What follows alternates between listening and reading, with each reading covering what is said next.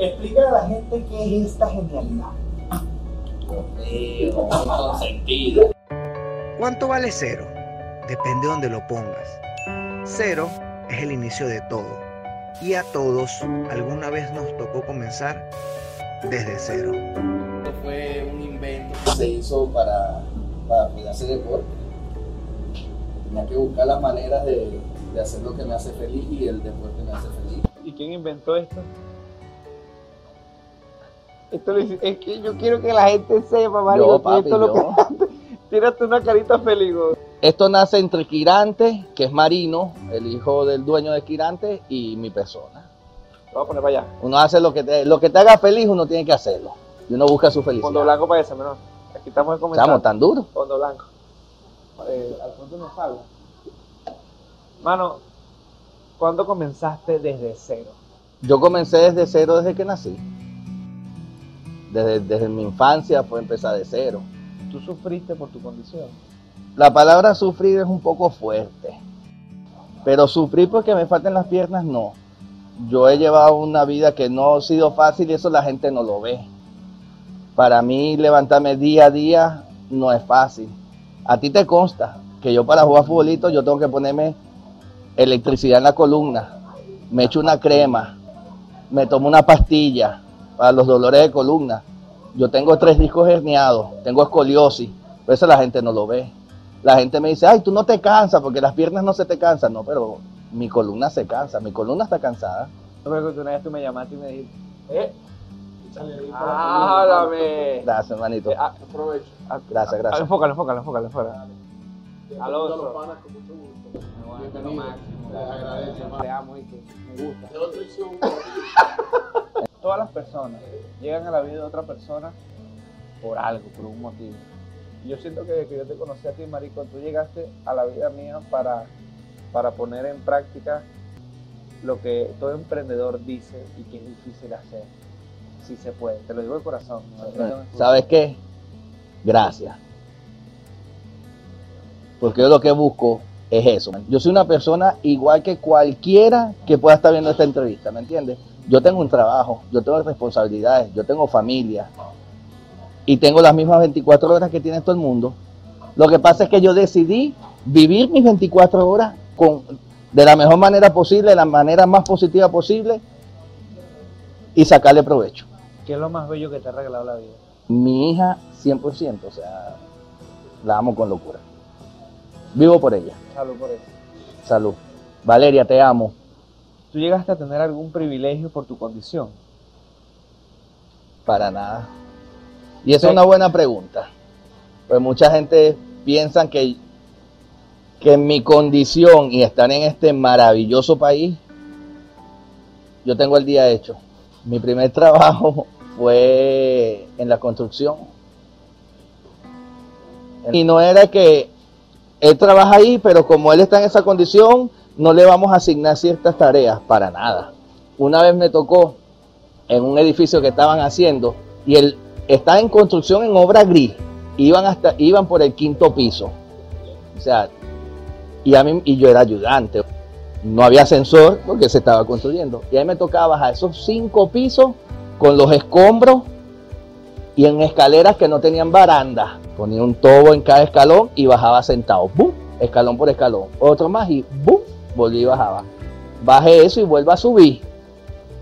Pero yo nunca le dije a mi jefe que se me dificultaba. Yo necesitaba trabajar. Y aparte de eso, o sea, ¿qué otros trabajos hiciste? Trabajé de vale parking también. Ese trabajo sí me pegó, pero en el buen sentido de la palabra. o sea, mucha gente no me querían dar el cargo a mí porque me veían mi condición. Y entonces como que, no, me quitaban la llave. ¿Quién se lo va a llevar tú? O sea, no, no, yo lo que lo voy es a mover, pero ahorita viene alguien y se lo lleva. Me dice, no, no, no, yo voy a esperar que llegue la otra persona. Y bueno, eh, me votaron.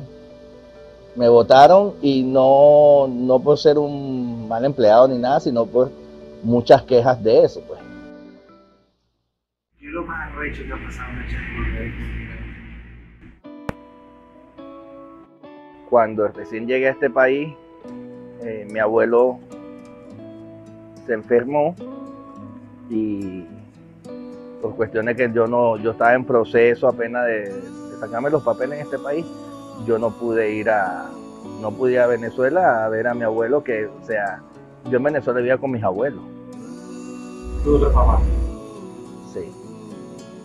Y cuando me enteré en la condición que mi abuelo estaba, o sea, él tuvo insuficiencia renal, eh, fue operado corazón abierto, pero yo aquí sin poder ir.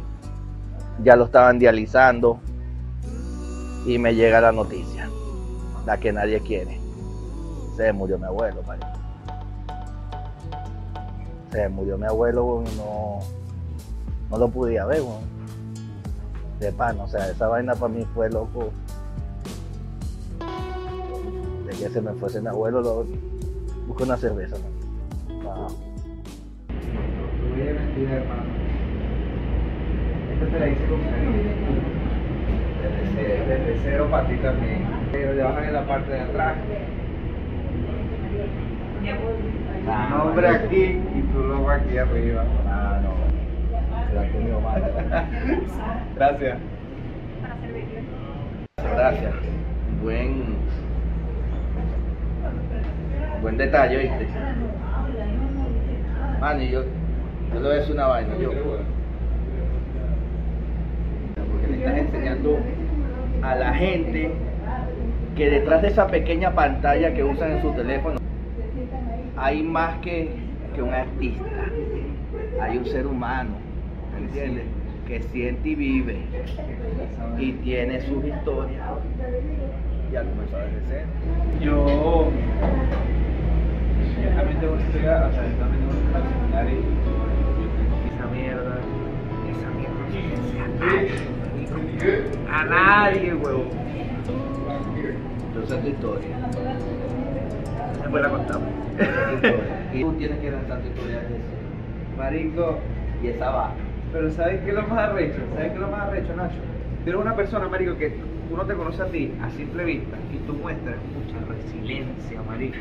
Muestras que eres burda de fuerte. Tú siempre has sido, tú te- siempre has sido de esa misma manera. No, no, no. A mí me han tocado cosas duras. Mi infancia fue dura. Mi infancia fue lo más duro que yo puedo decir que, me, que, que- que he sobrellevado con mi condición física. Los niños te hacían bu- el bullying, chalequeo. Te la aplicaban.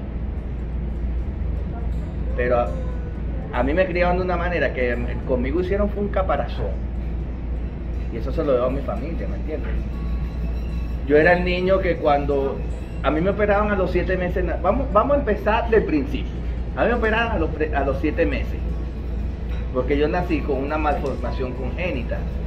En mis muñones, en mis muslos, yo tenía como esos pequeños deditos que nace la gente con polidactilia, ¿sabes? Que le nace un dedito más así. Y tenía una malformación en el muñón. Para yo usar las prótesis, a mí me tuvieron que reconstruir todo el muñón, hacer una operación a muy temprana edad. La está echando de cero. Para yo poder apoyar en el muñón y usar prótesis. Eso a mí me lo hacen a los 7 meses nací. A los 11 meses yo caminaba con prótesis, papi, con un andador. Cuando te caías, yo me caí y a mí, ¿qué es lo, qué es lo típico? O, o lo que, o lo que la gente dice, tengo un niño que necesita, que tiene una discapacidad, pobrecito, ayúdeme. Eso no existe en mi familia. Yo me caí y mi mamá, ¡eh! No lo toque. Que se levante solo.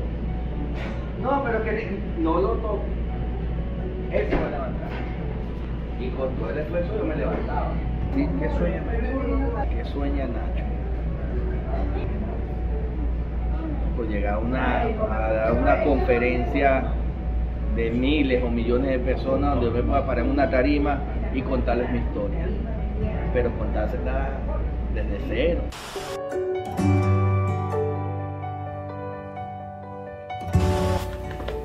Gracias a Dios. Este es de cero. Desde cero. Y vamos a seguir viviendo. Desde cero, ¿eh? Desde cero. Alonso, por favor. Tenemos hambre. Un beso boquita. Gracias por estar aquí. Gracias. Y tú deja ese teléfono al coño y vente a comer, No, al revés, yo no comí.